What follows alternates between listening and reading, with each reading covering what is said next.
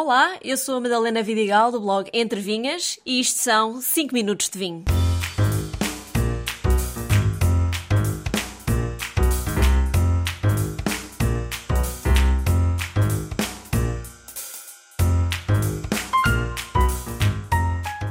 Já aqui falei de vinhos doces fortificados, mas há mais vinhos doces para além desses e é sobre isso que vou falar hoje. E o vinho que trago hoje é algo bastante diferente e que não consigo encaixar em nenhuma categoria. No entanto, gostei. É o Pupa Vinho Doce Tinto, feito a partir do blend de mais de 20 castas com predominância da tinta barroca. A sua vinificação é semelhante à do vinho do Porto, mas aqui a fermentação não foi interrompida com aguardente, mas sim através do frio. Assim obteve-se um tinto jovem, doce e com baixo teor alcoólico, 9,5%, que se pode beber sozinho como aperitivo ou a acompanhar sobremesas, mas sempre servido bem fresco.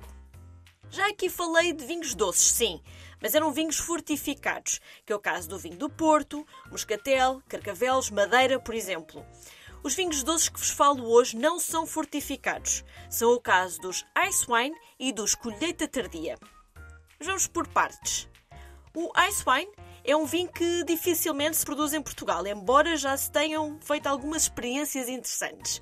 Digo que é difícil porque trata-se de um vinho que resulta de uvas que naturalmente congelam ainda na vinha durante o outono. Não é claramente o caso de Portugal, mas algo comum em países como Canadá ou Alemanha, onde estes vinhos têm bastante fama. Processo de produção do ice wine é bastante delicado e requer condições climáticas especiais. As uvas são colhidas à mão quando as temperaturas estão abaixo dos 0 graus centígrados, geralmente durante a noite ou nas primeiras horas da manhã. Rapidamente são prensadas enquanto ainda estão congeladas, o que faz com que apenas uma pequena quantidade do sumo seja extraída, mas alta concentração de açúcares e sabores. O mosto extraído é fermentado lentamente durante vários meses, muitas vezes em barricas de carvalho a temperaturas baixas também, para preservar os aromas e sabores característicos do vinho. O resultado final é um vinho doce, com aromas intensos de frutas maduras e mel, mas a acidez natural da fruta mantém-se, equilibrando a doçura. Por essa razão, o ice wine é geralmente servido em copos mais pequenos, estilo cálice do Porto.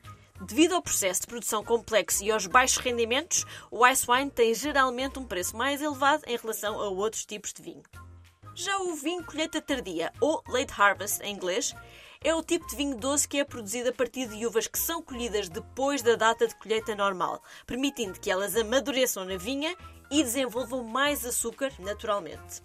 Ao contrário dos vinhos fortificados, o colheita tardia é naturalmente doce, pois as uvas utilizadas têm um alto teor de açúcar no momento em que são vinimadas. Mas à semelhança do ice wine, também estes vinhos são produzidos em menor quantidade, pela mesma razão das uvas terem menos rendimento em termos de sumo. Por isso é normal verem garrafas de colheita tardia de 50 centilitros e não de 75 centilitros como os outros vinhos de mesa. E quais são as castas mais utilizadas para colheita tardia e ice wine? Existem várias regiões do mundo a produzir estes tipos de vinho, embora, como eu já mencionei antes, no que toca ao ice wine é acima de tudo em países como o Canadá, Alemanha e Áustria. Já o colheita tardia é facilmente produzido em todo o mundo. Algumas das castas mais utilizadas são o Riesling, originária da Alemanha, uma casta que apresenta acidez equilibrada e grande capacidade de envelhecimento. Gewürztraminer é uma casta da região da Alsácia, em França, uma uva muito aromática a lembrar lixa e especiarias.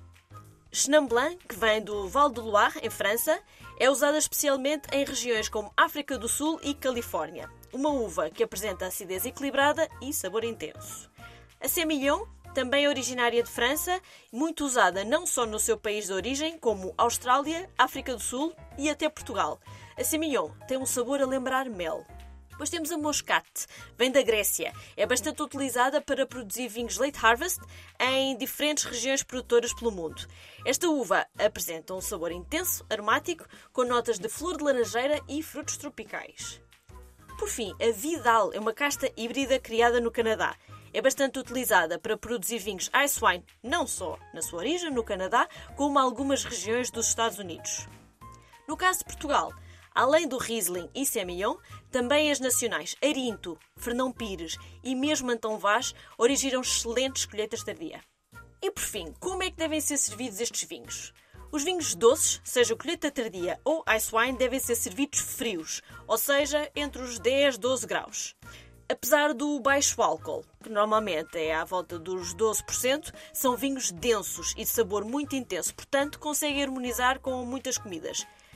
Normalmente pensamos logo em sobremesas.